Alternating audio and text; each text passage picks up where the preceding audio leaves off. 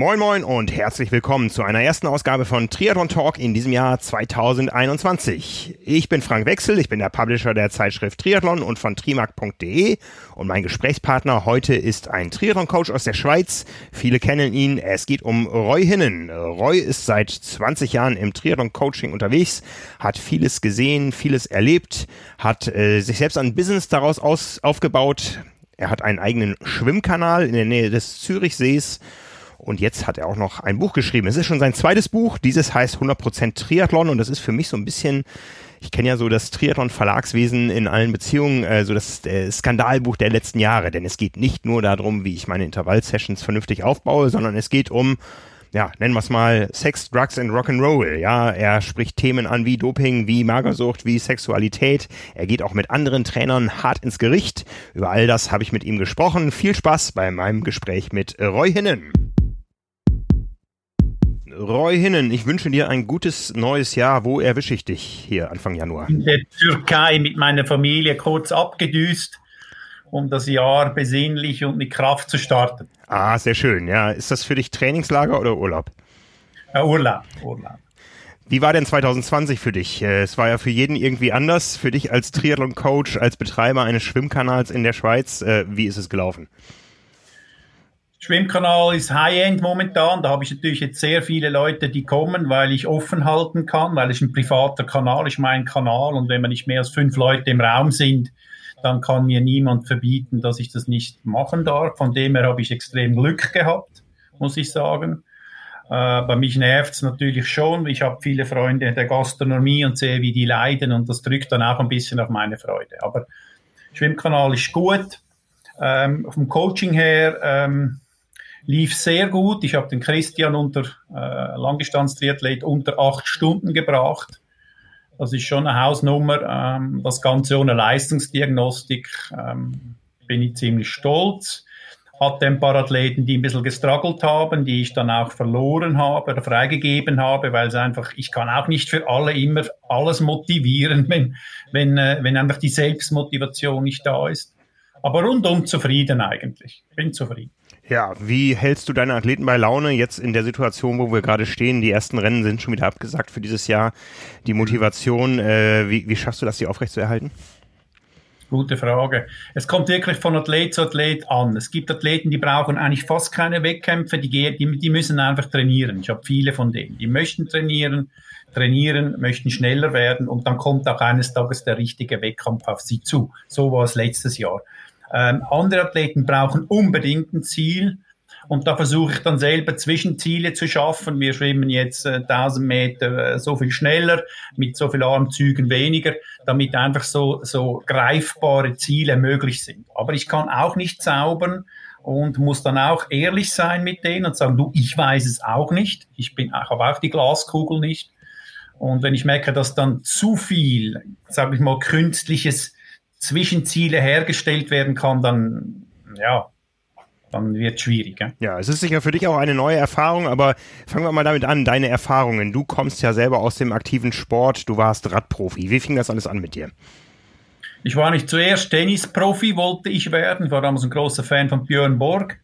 Habe das dann mental nicht geschafft, weil Tennis ist einfach ein brutaler Kopfsport und ich war als junger Bub einfach völlig überfordert. Aber körperlich unterfordert, geistig überfordert. Dann war, ging ich zum Karate, dann ging ich zum Laufsport und dann eines Tages hat mein Vater gesagt, du schau mal da unten, da machen sie Schwimmen, Radfahren und, und, und, und Laufen. Das ist, äh, nennt sich Triathlon. Komm, da gehen wir mal gucken. Das war 1983. Und da sind wir dahin und dann, äh, war, war für mich klar. Die Faszination war so hoch, weil ich mir das einfach nicht ein Prozent vorstellen konnte, dass man es überhaupt machen kann. Und am nächsten Jahr stand ich dann am Stand, Badehosen vergessen, äh, natürlich Neopren nicht dabei und bin die ersten 1300 Meter in 38 Minuten geschwommen. Okay. Das war, das war mein erster Triathlon, oder? Und da, von da hat es mich eigentlich dann fasziniert und äh, ich habe aus dem eigentlich wie eine Lebensschule konnte ich machen, weil diese Kombination von diesen drei Sportarten zu integrieren in einen Sport, oder? Das ist einfach eine Challenge, die hört nie auf. Das, ist, das kann man fast nicht, ja, Ja, das schaffen. kann ich nachvollziehen. Das können auch sicher viele unserer Zuhörer nachvollziehen. Aber es hat bei dir dann gereicht, auch eine Profikarriere einzuschlagen. Ja, ja, ich war, ich war nicht schlecht. Ich meine, auch 35 damals mit meinem CDA-Wert, das wäre heute vielleicht so eine 8-Stunden-Zeit. Ähm, ich war so ein bisschen ähnlich Sanders damals, so, deswegen habe ich auch die Videos über ihn gemacht, weil der Typ hat mich einfach so angesprochen mit diesem exzessiven, übertriebenen Pain, Pain-Fokus. So habe ich eigentlich trainiert und und war damals ein schlechter Athlet. Ich hatte Coaches, aber ich konnte nicht wirklich zuhören, habe immer ein bisschen on the top noch mehr gemacht. Das heißt, ich habe eigentlich alle Fehler, die man machen kann als Athlet, habe ich gemacht. Und deswegen kann ich heute sagen, habe ich natürlich eine mega Erfahrung, äh, was Coaching angeht, oder? Und bin, ja, bin dann ziemlich früh auch ausgebrannt, mit 27 aufgehört, mit Business begonnen und hatte dann so mit 45 so als Age Grouper nochmal so einen Schub, wo ich nochmal so wie so ein kleines Comeback machen wurde, das dann durch meinen schweren Unfall eigentlich beendet wurde und mir auch eine klare Ansage, was das Schicksal angeht, gemacht hat und gesagt hat, Roy, lass los. Okay, du kannst nicht zurück und du wirst auch nie mehr so schnell werden. Das ist schwierig zu verstehen, wenn man viel Talent hat, wenn man nicht so viel machen muss und einfach 90 Prozent der Alterskategorien Athleten hinter dir lässt. Wenn du so Talent hast, aufzuhören, ist schwierig.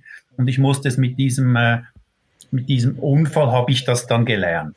Warst du zu dem Zeitpunkt schon im Coaching aktiv oder fing das damit ja. an? Ja, ja, ja, war schon aktiv. Mhm, mhm. Ja, du hast eben gesagt, du warst ein Athlet, der gerne immer noch ein bisschen mehr machen wollte. Jetzt als Trainer greifst du da präventiv ein und schreibst Programme, wo überhaupt kein Spielraum mehr ist, dass die Leute mehr machen können. Ich habe gesehen in deinem Buch, du empfiehlst zum Beispiel, man sollte mal eine Woche lang jeden Tag 20 Kilometer laufen. Aber reden wir erstmal über dieses Buch. Ähm, 100% Triathlon heißt es, ist, ist im Dezember erschienen jetzt. Es ist so ein bisschen das Aufregerbuch der letzten Jahre, sage ich mal, nehme ich mal vorweg. Da sind so ein paar steile Thesen drin, über die wir gleich nochmal äh, sprechen werden. Äh, wie wie kam es dazu, dass du jetzt nochmal ein zweites Buch geschrieben hast? Das erste Buch von dir, das gibt's ja schon seit ein paar Jahren auf dem Markt. Äh, Corona. Also ich hatte es im Hinterkopf. Ich wusste, ich, ich kann noch mal, ich kann noch mal was nachliefern und diese, diese, diese Fragen, ein Buch zu schreiben über die über meine Haupt 100 Fragen. Das hat mich fasziniert, auch aus dem Punkt heraus, dass wir im Westen in einer Welt leben, wo der Fokus ist eigentlich sehr auf, ich möchte möglichst schnell und auf eine vielleicht ein bisschen ungeduldige Art eine Antwort bekommen. Und als ich damals in, in Indien war, in diesen, in diesen Zen-Klostern rumgesessen bin und, und, und mich abgemüht haben, abgemüht habe, war der Fokus mehr da, hey, finde deine wichtigste Frage, oder? finde die Frage, dann lass sie bitte im Raum stehen. Okay? So. Und ja, und ähm, das war alles im Hinterkopf, aber ich habe viel Business zu tun mit Flussball und so weiter. Und als dann Corona kam, habe ich einfach gesagt, Roy, jetzt musst du es machen. Sofort Mitte März gab begonnen, Verlag informiert und die, und die Iris, die war gerade ready und dann habe ich innerhalb von vier Monaten eigentlich geschrieben. Ja, du sagtest schon, es sind äh, deine 100 wichtigsten Thesen, 100 Prozent, die beruhen zum größten Teil auf Erfahrungen mit Athleten, die du getroffen ja. hast oder die, genau. die du selber hast. Richtig, das ist also kein wissenschaftliches Buch in dem Sinne, dass man, hey, diese Studie liegt dahinter, diese Studie, bla bla, sondern das sind meine Erfahrungen von den letzten, sage ich mal, 20 Jahren. Wie viele Athleten spielen da rein in diese Erfahrungen? Also eigentlich sind's, das sind eigentlich 100 Athleten, die ich gehabt habe. Ja. Mhm, ja. Mhm. Und von jedem ist was hängen geblieben. Ja. Was ist die Kernaussage? Also ich habe äh, reingelesen in viele Dinge. Ich habe es nicht komplett durchgelesen bisher. Du konkurrierst momentan bei mir auf dem Nachttisch ein bisschen mit Barack Obama. Ähm, okay. aber äh, ich, ich habe auch ich habe das eine oder andere Mal äh, schmunzeln müssen. Es hat mich auch das eine oder andere Mal zum Nachdenken gebracht. Was sind so für dich die Kernelemente des modernen Triathlons, äh, des modernen Triathlon-Trainings? Ja, ist natürlich jetzt eine schwierige Frage. Da hast du mich ein bisschen erwischt, aber ähm, ähm, also wenn du, wenn, wenn man, also wichtig, wichtig für das Buch ist, dass du einfach als Leser auch eine Bereitschaft hast, einfach mal das Buch durchzulesen. So. Da kennst gewisse Sachen kennst du dich gut aus, bei anderen Sachen kennt man sich weniger aus. Und dann wäre es eigentlich das Ziel, dass du wie verstehst, ah, das ist ein völliger blinder Punkt bei mir. Das habe ich ja noch gar nie mit meinem Coach oder mit Trainer oder mit meiner Partnerin, Partner thematisiert, so dass du eigentlich den Kernpunkt triffst von deinem Training, was eigentlich dann der rote Faden sein müsste, um dich zu entwickeln. So. Ich bin jetzt kein Dr. Sommer, oder? Es kommt vielleicht so ein bisschen vor, ich, kann, ich gebe Antworten über, über, über Frauen mit, mit, mit der Periode und über Aerodynamik und alles Zeugs. Aber es ist halt einfach alles das, die sind alles die Themen, die ich einfach erlebt habe. Und da bin ich einfach hart im Gericht und ich forsche nach und ich rede mit sehr vielen, oder? Auch über Blutwerte, Ferritin und so weiter. Und es interessiert mich einfach sehr.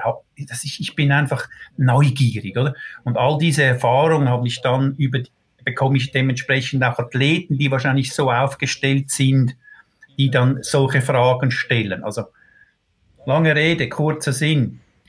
Ähm, ich möchte eigentlich irgendwo den Athlet an seinem nicht Schatten, ich will es übertreiben, aber wunden Punkt über dieses Buch erreichen, dass er sich nochmals ein bisschen challenged und sagt, stimmt, dieses Thema habe ich bis jetzt beiseite gelassen. Roy hat mir einen Kick gegeben, ich gehe dem mal nach.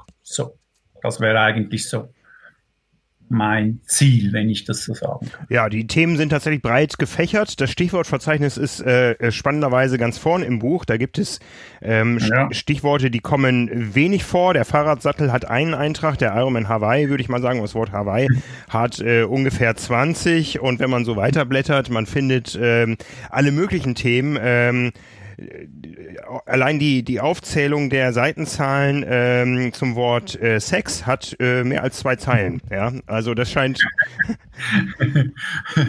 ja, gut, wir haben auch äh, medienmäßig ein bisschen gepusht hier, darf man ja. Ja, es steht direkt äh, zwischen Selbstfindung und Shimano. Im Alphabet und nicht weit entfernt von Sebastian Kienle. Okay, gut. gut. das ist deine Interpretation. Okay.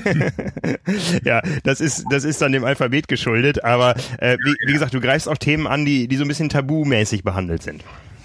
Ja, absolut. Ich meine, ich war damals, ich, als ich ein junger Athlet war und, und die ganze Sexualitätsgeschichte und so weiter, wen kann man dann fragen? Man weiß ja gar nicht, darf man, darf man von einem Rennen noch richtig spitz sein oder nicht, wie läuft das, da muss man alles ausprobieren, oder?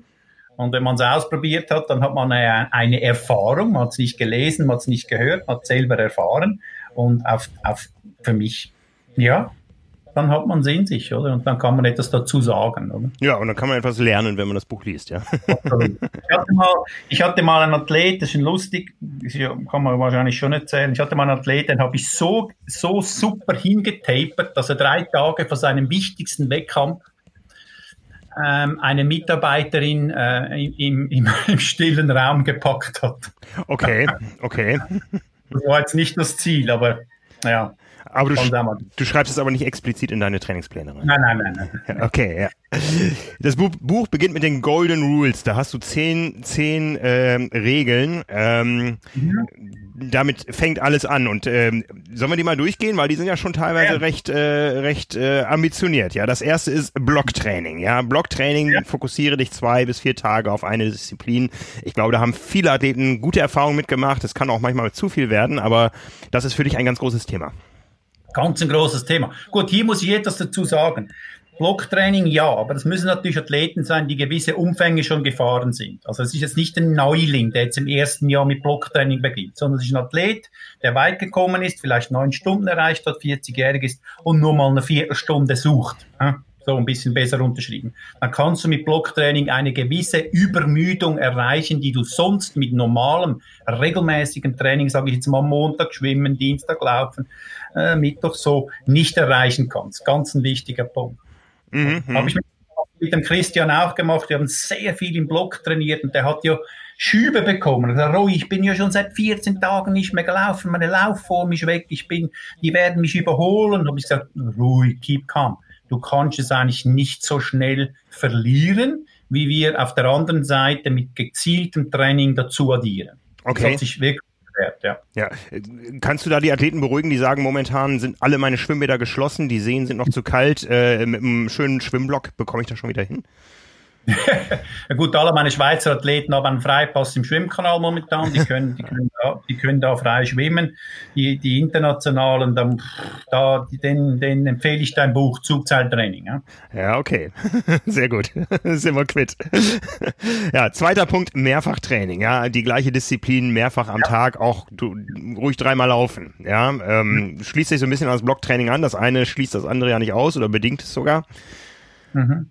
Absolut, weil äh, ich denke, ähm, wenn du, ich mache zum Beispiel, habe einen, einen Athleten, wo wir dreimal 14 am Tag teilweise laufen, oder?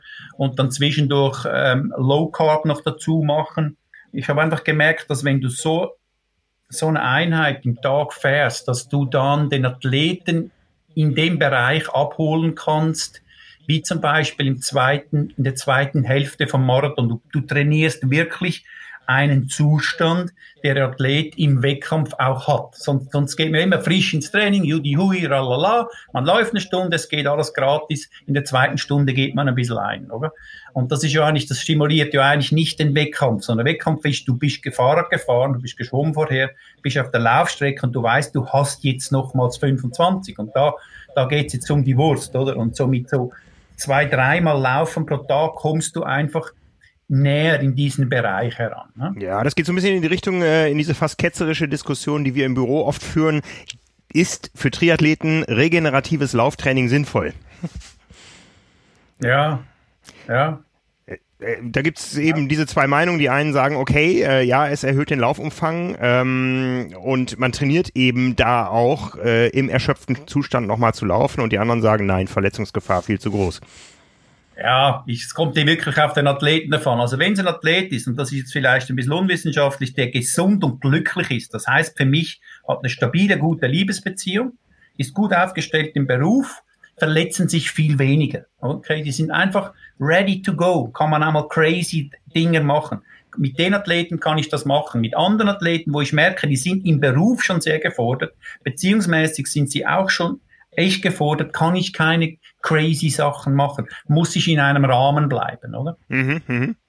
Ja, okay. dann kommt zum dritten Punkt so ein kleiner Bruch. Wir waren gerade beim harten Training und jetzt geht es um rote Betesaft. Ja. Ist das so ein Trend, äh, auf den du aufgesprungen bist oder hast du da wirklich äh, Erfahrungen gesammelt mit Athleten und Daten gesammelt? Ja, ich habe ich hab wirklich Erfahrungen gesammelt. Also ich, wenn du daran glaubst, bringt sowieso immer etwas, das ist klar. Aber ich meine, einen, frischen, einen frischen Gemüsesaft zu trinken, rein von den Enzymen und, und Mineralstoffen, also ist ja eh schon mal gesund. Oder? Also ich finde ich find wirklich, es ist eine gute Sache.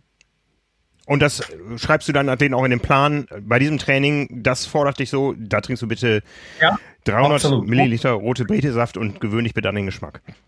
Also wenn ich Athleten habe, die dann auch noch Höhenzelt machen mit mir und so weiter, die wirklich ganz gehen möchte und ganz alles ausloten möchten, was erlaubt ist, sage ich jetzt mal, dann absolut bei anderen Athleten, wo ich merke, die, die, die haben einfach noch 50 Watt auf der Pedale liegen.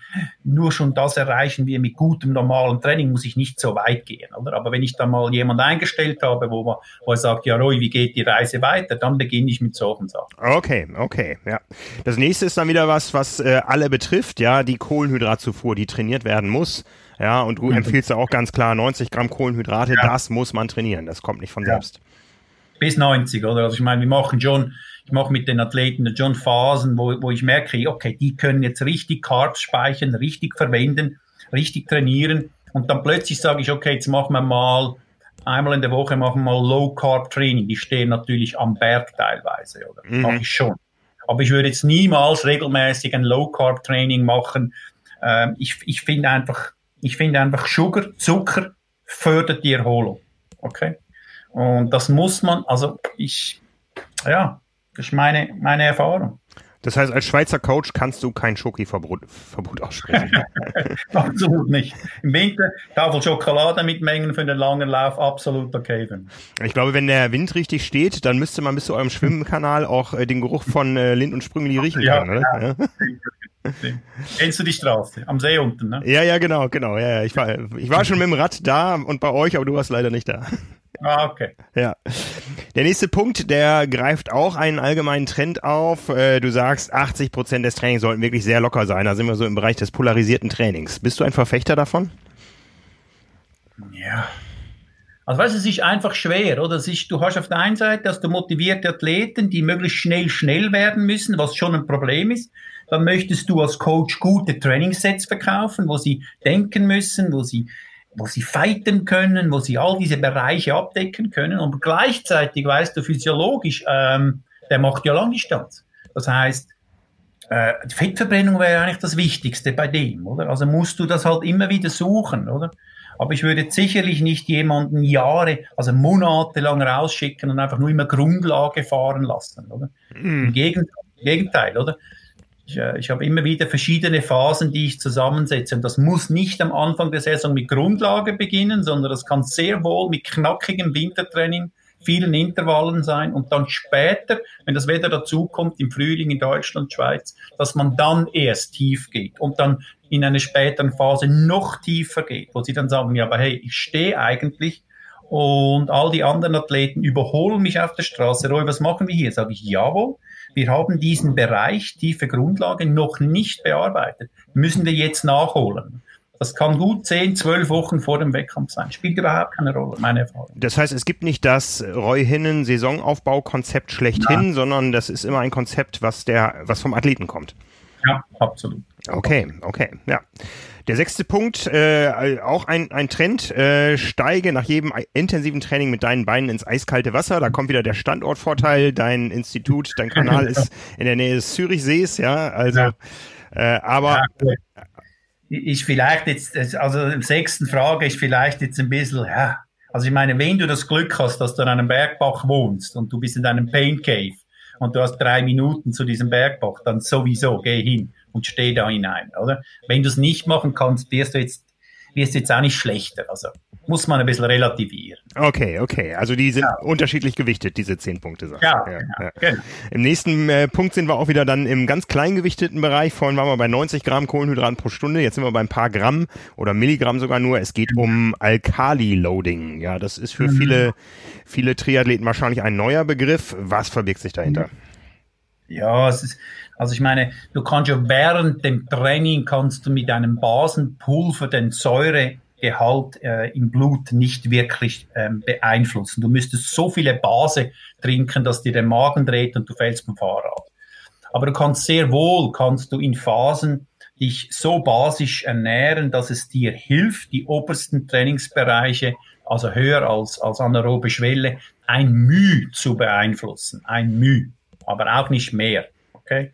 Okay, okay. Und es ist dann, und weißt, Frank, es ist dann auch ein bisschen etwas Mentales. Das gebe ich dann dem Athleten auch so ein bisschen als Reise mit, als, als so zusätzliches Gut, ich denke, mach das mal. Oder? Das ist ein bisschen wie Bewegungstherapie und ein bisschen auch eine, eine Veränderung in, in, seinem, in seiner Routine oder Alltag. Mhm, mhm. Um das geht es auch im nächsten Punkt. Ähm, das ist wird die Triathleten manche ein bisschen wurmen, die sagen, mein Trainingsplan ist voll, voll genug, ich komme schon nicht mal zum Stabi-Training. Du verordnest auch noch täglich 10 bis 30 Minuten Meditation. Kann man das auch beim Laufen machen? Oder wie sieht Meditation aus? Was verstehst du darunter? Ja gut, Meditation ist ein bisschen verhunzt, wie auch die Astrologie. Das, was du in der Zeitung liest, das hat nichts mit Astrologie zu tun. Also Meditation ist einfach, dass du dich dir selber hinsetzt. Du setzt dich mit, dich mit dir selber hin und atmest in einem ruhigen Zustand. Das ist es schon. Das ist eigentlich nur ein Hinsetzen. Das, was wir auch in, in, in Camps machen. Morgen müssen meine Athleten um 7 Uhr schlage ich an die Tür, müssen wir runter ans Meer und müssen, äh, müssen da eine halbe Stunde hinsetzen. Das ist einfach nur mit sich selber zu sitzen und zu beobachten, was mit dir passiert. Wo sind deine Gedanken, wo ist dein Fokus, wo sind deine Ängste, wie ist deine Körperhaltung, ähm, bist du überhaupt anwesend oder bist du irgendwo schon an einem Radset und immer wieder zurückzukommen ins Hier und ins Jetzt.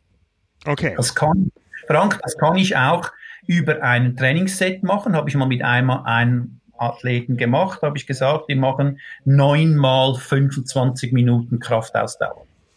Ich meine, wie kann man neunmal 25 Minuten Kraftausdauer machen, wenn man es nicht schafft, immer wieder im Moment zu sein? Man mhm. kann ja nicht, man kann ja, man kann schon beim ersten Mal an den zweiten denken, an den dritten denken und dann jammerst du dich durch. Aber es ist eigentlich eine, Auf, eine Aufforderung, okay, jetzt mache ich mal die ersten 25, dann habe ich fünf Minuten Pause, mache die zweiten 25. So. Und Meditation ist nichts anderes als im Moment mit dir zu sein, dich auszuhalten. Das ist krass, wirklich. Das, lernen, das lernt man nie, nirgends, nicht in der Schule, nirgends. Wir lernen alles. Aber wir lernen nicht einfach nur zu sitzen, sitzen zu können mit sich selbst. Zen ist ein großes Thema bei dir. Du hast es eben schon erwähnt, du warst in Indien. Ähm, ist das so der Kern deiner Coaching-Philosophie, dass doch der Kopf die wichtigste Rolle spielt? Ja, ich habe mal ein Video gemacht, wo ich gesagt habe, 75 Prozent ist, ist Spirit, ist Energie, 25 Prozent ist dein Körper, dort, wo man die Leistungsdiagnostik macht. Und wenn du dann in diesen 25 Prozent dann noch hinter dem Komma versuchst zu analysieren, analysieren, wie gut du bist, aber die anderen 75 vergisst, ähm, ja, dann ist es vielleicht ein bisschen nicht optimal, sage ich jetzt mal. Ich glaube schon, als, als Coach bin ich Motivator, bin ich Mentor, bin ich, ich bin einfach ein Partner für die Athleten und ich gehe immer wieder in den Dialog und sage auch du, ich fühle, du bist, ich fühle, dass du nicht so glücklich bist mit meinen Trainings. Was ist hier los? Und dann, dann sagt er vielleicht, hey, ja, ich habe mit den hohen Kadenzen ein Problem. Ganz eine einfache Frage. Ja, okay. Hast mit den hohen Kadenzen ein Problem. Ähm, was kannst du, bis wie hoch kannst du fahren? Und dann gehst du so, steigst du eigentlich in den Dialog hinein, oder? Ich glaube schon, Kopf und Seele und Geist ist sehr, sehr wichtig. Ähm, ja, aber ich habe auch, ich weiß es auch nicht, letztendlich, oder was es ist. Wie viel ist der Talentanteil? Ist immer wieder ein Suchen. Ich habe hier keine Patentlösung. Ja, ja. Aber gibt es auch Athleten, die sagen, ah, das ist mir alles zu esoterisch, da mache ich nicht mit, da komme ich nicht, ich komme mit diesem Roll nicht klar? Ja, sicher. Ich hoffe es, ich hoffe es, oder? Weil, ich meine, ich kann ja nur meinen Weg gehen, wo ich mich wohlfühle. Mhm und der mir entspricht. Es gibt ja eine Million Coaches und es gibt für jede Krankheit einen Arzt. Also ich meine, ist ja völlig okay. Ich verstehe das total, wenn einer sagt, was ist denn das für ein Kack, da hinzusetzen am Morgen, wenn ich noch eine halbe Stunde warm schlafen kann. Oder? Mhm. Absolut, absolut okay für mich. Ja, ja. Okay, wir gehen, wir gehen weiter auf deinem Weg. Äh, wir sind bei Punkt 8. Ähm, da geht es um die Trainingspartner. Ganz wichtiges Thema. Ja, mega wichtig. Ich meine, ich hatte damals Glück, ich bin nach Amerika Dave Scott trainiert, Mark Allen trainiert. meine, da lernst du einfach schon mega viel und mega schnell. Wie macht das so ein Profi? Und ich finde einfach, gerade in der Schweiz und vielleicht auch in Deutschland, kenne ich jetzt nicht so gut aus, die, die Schwächeren und auch die Stärkeren müssten viel besser und mehr auf sich zugehen und sagen, hey, komm, lass uns zusammen trainieren, lass uns zusammen dieses Training bewältigen. Aber das war ja damals in San Diego so mit den Big Four und diese Trainings-Community. Die Amerikaner hatten damals in den 90er Jahren wirklich den Triathlon zum großen Teil ähm, dominiert oder waren sehr stark, eben weil sie diese Communities gemacht haben und, und auch nicht immer schnell sein mussten und dann hat man mal einen schlechten Tag gehabt. Das war auch völlig okay. Und man muss auch nicht immer eine, eine halbe Radlänge vorher, vor, vor dem anderen fahren, um ihm zu zeigen, dass man ready ist und schneller ist. Also dieses Socializing ist sehr wichtig. Also die Triathleten, das sind so, und ich rede auch von mir, sind so Egoisten, wo alles genau im Schema laufen muss und vielfach wird einfach das, was zum Beispiel der Radsport hat, dass man in der Gruppe oder auch der Schwimmsport hat, dass man einfach in der Gruppe sich ein bisschen versteckt und mitmacht und, und einfach mal ein durchschnittliches Training macht oder mal hintenher nachfährt oder schwimmt, völlig okay. Die viele, viele Trainings sind überhaupt nicht sexy. Null. Null. Das wissen wir alle, ja. Wenn ich, wenn ich hier das Sch Hamburger Schmuddelwetter rausgucke und äh, dran denke, dass ich nachher auch noch Laufintervalle habe, das ist nicht sexy. Ja. Ja. ja. ja. Aber siehst du Ansätze, und damit sind wir auch schon beim, beim zehnten Punkt fast, da geht es ums äh, Höhentraining, dass es in der Schweiz, Entschuldigung, ich habe eben ein Knäckebrot gegessen, Kein Problem. Äh, dass es in der Schweiz so Entwicklung äh, von Hotspots gibt, äh, wie du San Diego erwähnt hast, vielleicht in St. Moritz oder so? Ja, St. Moritz mit dem Brad Sutton gibt sicher eine gute Bewegung, ist ein super Ort, auch andere Orte. Davos kommt immer mehr. Ich meine, Höhentraining ist, wenn du im Ausdauer bist, äh, was auch immer das für ein Ausdauersport ist, ist ein Muss. Ich meine, es kommt eigentlich fast kein Athleten rund um das Höhentraining. Und wenn du dir das Alterskategorie Athleten erlauben kannst, und wirklich nach Hawaii möchtest und es fehlen dir diese paar Minuten, ist sicherlich Höhentraining, aber man muss wissen, wie man es macht. Absolut eine Top-Option zählt da nur das klassische Höhentraining für dich als äh, Schweizer Naturbursche oder gibt es auch äh, Alternativen technischer Art mit Höhenzelten oder auch hier in Hamburg haben wir eine Höhentrainingskammer, in die man sich, mhm. glaube ich, mit einer Zehnerkarte für knapp 500 Euro einmieten kann. Ähm, ist das für dich auch Höhentraining oder ist das alles nur ein Abklatsch davon? müsste man, müsste man den, den, den Gregory Mie äh, ähm, anrufen. Also schau mal, ich meine, das natürliche Höhentraining, wo du, sagen wir mal, mindestens einen Monat oder 23 Tage äh, in der Höhe bist, in der Höhe schläfst, höher trainierst und so weiter, vielleicht dann noch höher übernachtest, das ist schon the real thing. Also ich meine, das ist schon das Wahre.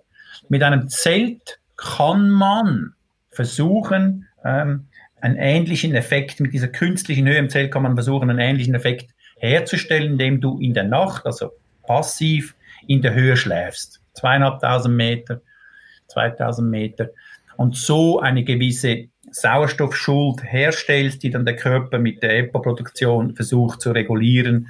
Äh, Erythrozyten werden produziert, Hämatokrit steigt ein bisschen, HB steigt ein bisschen.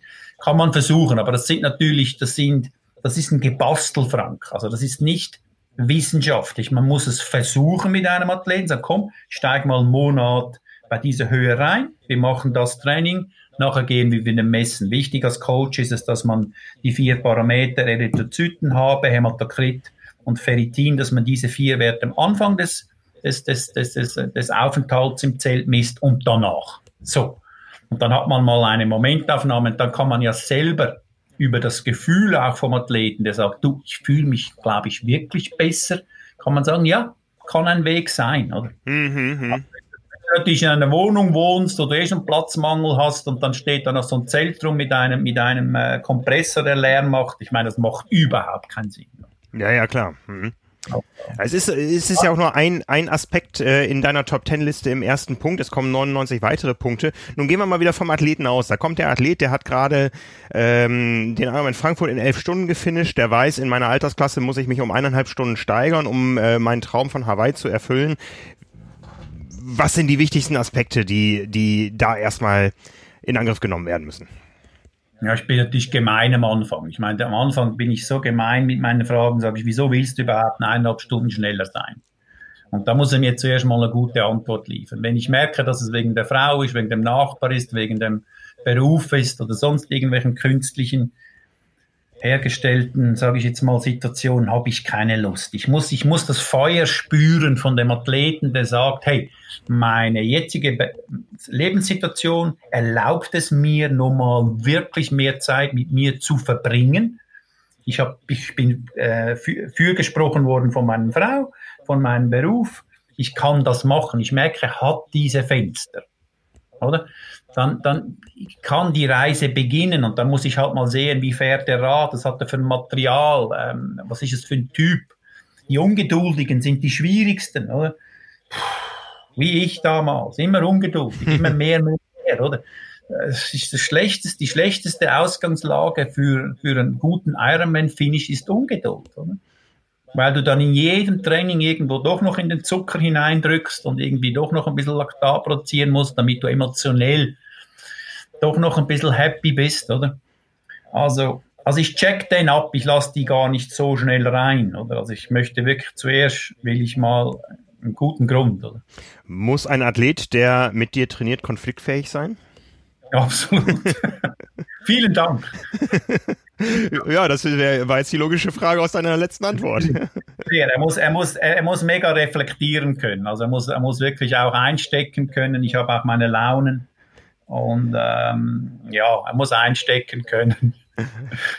Du gehst nicht nur mit äh, deinen Athleten hart ins Gericht, sondern auch mit deinen Kollegen. Es gibt ein ganzes Kapitel äh, über vier Seiten, wo du äh, so jede, jede prominente Athlet-Trainer-Beziehung aufs Korn nimmst, ja, ja und. Ich, ich, wusste, dass es kommt, aber es hat mich irgendwie, es hat mich einfach gereizt. Ich muss, weil ich ja auch beobachte, oder? Ich, ich meine, ich beobachte es ja auch und, und ich maße mir an, dass ich halt eine Meinung abgeben darf. Okay. Ja, ja, ne? also das Kapitel heißt, wer ist der bessere Coach, äh, Brad Sutton oder äh, Tweiten, ja, also der, der der Schweizer mit äh, australischen Wurzeln oder der Norweger. Und ähm, ja, es kommen alle Athleten äh, oder alle Trainer drin vor und der, den die meisten von unseren Hörern kennen, ist sicher Björn Giesmann, weil er die Trainingspläne auch für unsere Zeitschrift schreibt. Und äh, Du, oh, du sagst gerade in dieser Beziehung ähm, Björn Geßmann und Patrick Lange, der ja durch Björn zum dritten Hawaii-Erfolg geführt werden soll, ähm, das siehst du kritisch, weil Björn zu wenig Zen hat. Ja. Da sind ja, wir wieder beim so, Thema. Es soll nicht negativ gemeint werden, aber so wie ich den Björn kennengelernt habe, ja, fehlt, fe finde ich, fehlt sie manchmal diesem Zen, das heißt dieses, dieses ganzheitliche.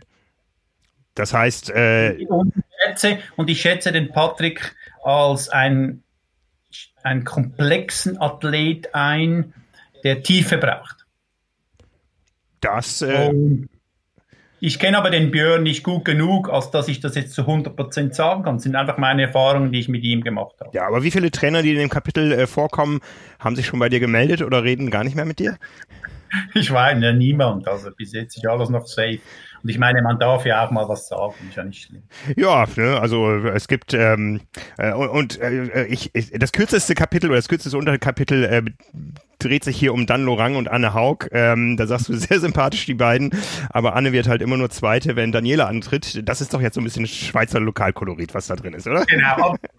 Ich meine, muss, da musste ich einfach sagen, das musste ich einfach loswerden. Die, ähm, die Daniela, äh, die war auch schon bei mir im Schwimmkanal und ähm, ja, die ist für mich einfach eine absolute Ausnahmeerscheinung. Was sie, was sie leisten kann auf dem Fahrrad, das ist einfach, das, das, das, das ist das, was hat man noch nie gesehen. Wie, wie siehst du insgesamt so die Entwicklung im Frauentriathlonsport überhaupt? Da ähm, ist ja die Schweiz Vorreiter, kann man sagen.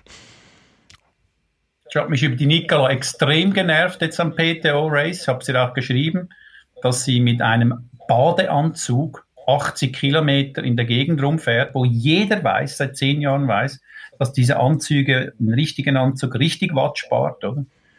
Das hat mich genervt. Also das und gibt's noch eine, ich weiß, habe den Namen vergessen, irgendwo von Australien, die auch immer mit dem Badeanzug rum, rumfährt. Und ich frage mich dann wirklich, was haben diese Athletinnen für Coaches? Also ich muss jetzt ein bisschen abschweifen.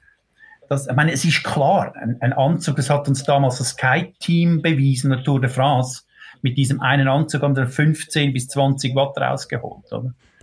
Und ähm, das ist einfach klar. Und wir sind im 2020 und die fahren mit Badeanzügen, fahren sie 80 Kilometer mit 40 plus durch die Gegend. Finde ich jetzt ein bisschen komisch. Man sagt immer, ja, alles ist besser, alles hat sich sehr extrem weiterentwickelt. Das habe ich jetzt, sieht man jetzt da bei den Frauen nicht.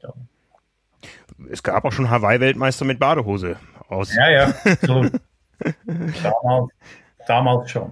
Ja, ja, ja, ja. Aber wie, wie, wichtig, ja. wie wichtig ist für dich das Thema Hawaii? Ist es das, ähm, auf das auch die Schweizer schauen? Also wir wissen ja zum Beispiel, äh, Deutschland ist sehr Ironman fokussiert, sehr Kona fokussiert. Die Briten sind da eher Kurzdistanz und Olympia fokussiert. Wie ist es in der Schweiz? Ihr habt ja beides, ja. Ihr habt äh, Nicolas Birk, ihr habt äh, Daniela Rief. Wo steht der Schweizer Triathlonsport? Und wofür steht er? Also der Verband, der Triathlonverband hat in den letzten Jahren wirklich schlecht gearbeitet. Also das ist einfach Katastrophe. Das ist Katastrophe. Ist, ich habe mich mehrfach mit denen getroffen. Ich habe nicht begriffen, dass wenn du eine Spirik hast und wenn du eine Rief hast, selbst wenn du den Triathlonverband bist, dass nicht die Athleten dich brauchen, sondern du als Verband brauchst diese Athleten. Also dort, dort würde es schon beginnen, oder? Also das, ist ein, das sind die Fakten. Wie sind wir aufgestellt? Wir haben viele sehr gut verdienende CEOs und, und, und, und, und, und, ähm, und Age-Group-Athleten, die natürlich fürs Ego und für ihr Werdegang Hawaii brauchen und sich das auch erlauben und leisten können. Und da hat Hawaii natürlich schon noch, ist schon noch on the top list. Ist klar, oder? Oder Ironman ist on the top list, wie damals in den 80er Jahren dieser Marathon, den man laufen musste ja, wir haben jetzt Zürich Ironman ist jetzt aus, aus Zürich weg nach Thun. Das war eine gute Entscheidung, weil Zürich interessiert sich überhaupt nicht für irgendwelche Ironmaner, die wollen irgendwelche Rave-Partys machen oder sonst was. Also da ist jetzt an einem guten Ort. Thun ist sicherlich der richtige Ort für diesen Ironman und Rapperswil ist, glaube ich, beständig, dass es dort bleibt. Ist auch ein Top-Wettkampf. Ja, ich habe jetzt, ich sehe jetzt, ich sehe schon, das Licht ist schon noch der Ironman, oder? Aber wenn natürlich die PTO so weitermacht, das war also wirklich ein gelungener Wettkampf, den, die da, den sie da hingestellt haben. Es hat mich sehr gefreut auch, dass diese Athleten das Geld bekommen haben und und und all diese Sachen, finde ich das eine mega geile Entwicklung. Ja, wie, wie geht die Entwicklung weiter da? Das ist ja jetzt erst der Anfang, den wir gesehen haben. Collins Cup. Hast, hast du das Konzept verstanden vom Collins Cup? Nein, hab ich nicht. Ich habe mich noch nicht in was um was geht's da? Ja, Collins Cup ist dieses ähm, äh, Rennformat, wo drei Teams gegeneinander antreten, ein europäisches, ein amerikanisches und ein internationales. Äh, jedes Team ja. hat drei Männer, drei Frauen und äh, die machen alle gegeneinander Einzelrennen. Das heißt, es werden mhm. insgesamt ähm, äh, zwölf Rennen sein. Ähm, sind es drei Männer, drei Frauen? Nee, sechs. Siehst du, ich, ich komme auch schon an die Grenzen da. Ja. Es ist äh, ein Konzept, was ähm, nicht so schnell verständlich ist, wie du schwimmst 1,5 Kilometer, fährst 40 Kilometer Rad und läufst 10 Kilometer und wenn du als erster über die Ziellinie läufst, bist du der Gewinner dieses Rennens. Ja, also ähm, es ist es ist kompliziert, würde Facebook sagen.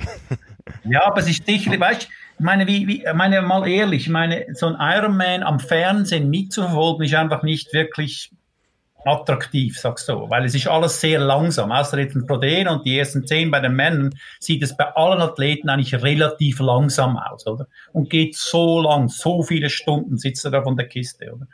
Und dann, die, du weißt ja, wie die Berichterstattung ist von, von, von Ironman. Also ich meine, ich nicht wirklich, ah, ist nicht der Brüller. Und ich verstehe es auch, dass wir nicht so viele Zuschauer haben, weil wenn das jemand, wenn jemand Radrennen schaut oder er schaut sich den Kipchoge an, wie der läuft, einen Marathon, und dann schaut er sich an, wie ein, wie ein Profiläufer läuft am Ironman, dann, dann denkt, dann hängt der ab. Das ist ja völlig langsam, weil er es natürlich auch nicht versteht, ist klar. Also von dem her gesehen, kürzere, knackige Sachen absolut, finde ich gut, gefällt mir. Und, und wenn das mit so, mit so Teams und so, das finde ich super. Da wird geredet, da ist es dann vielleicht da mal unfair, da ist es dann mal so. Und das ist ja wie Fußball, oder? Fußball ist so bekannt, weil man einfach eine Meinung haben kann, oder? Mhm. War, war es jetzt richtig, war es jetzt falsch? Und da können Millionen mitreden, oder? Ja. Yeah. Das heißt, äh, auf der einen Seite brauchen wir mehr, mehr Zen im Triathlon-Sport, mehr, mehr Entspannung, mehr Ruhe, auf der anderen Seite auch mehr Konflikte, damit das ganze Thema interessanter wird?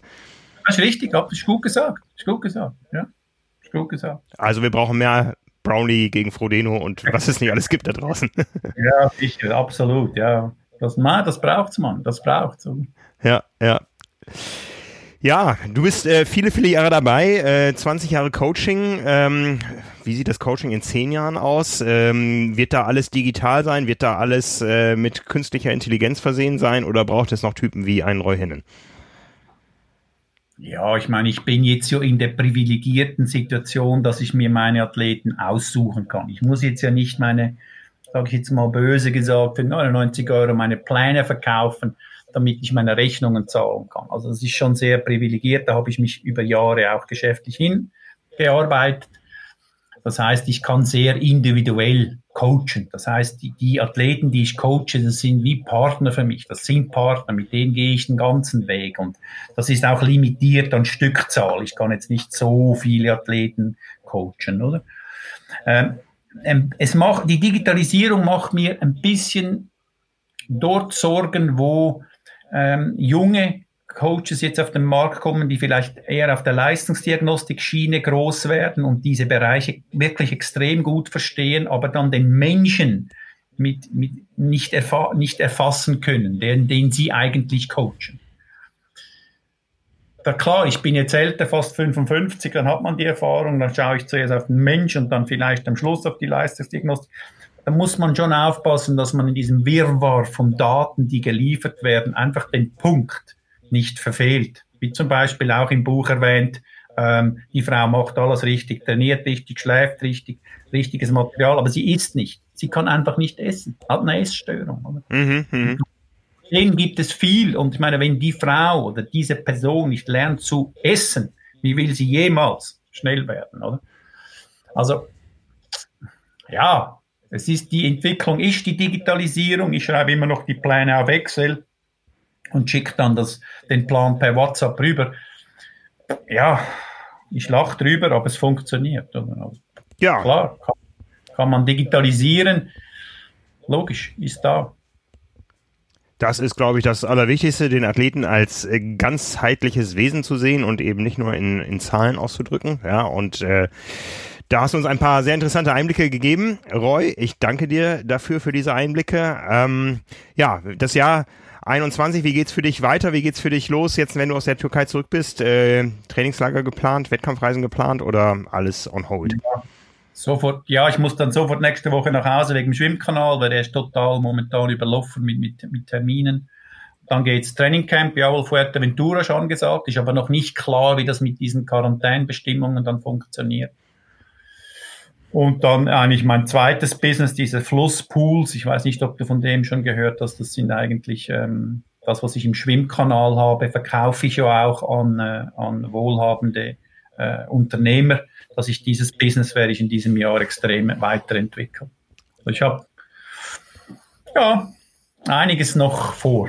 Ja, dem Roy wird's nicht langweilig, uns auch nicht, dank solcher Typen wie Roy. Vielen Dank fürs Gespräch und äh, dir alles Gute, schöne Grüße in die Türkei und äh, schick ein bisschen Sonne rüber hier bitte nach Hamburg. Wir können sie gebrauchen. Alles Gute für dich und äh, für das Jahr 21. Wir sehen uns irgendwo da draußen hoffentlich bei einem der großen Rennen. Danke, Frank. Danke, Roy.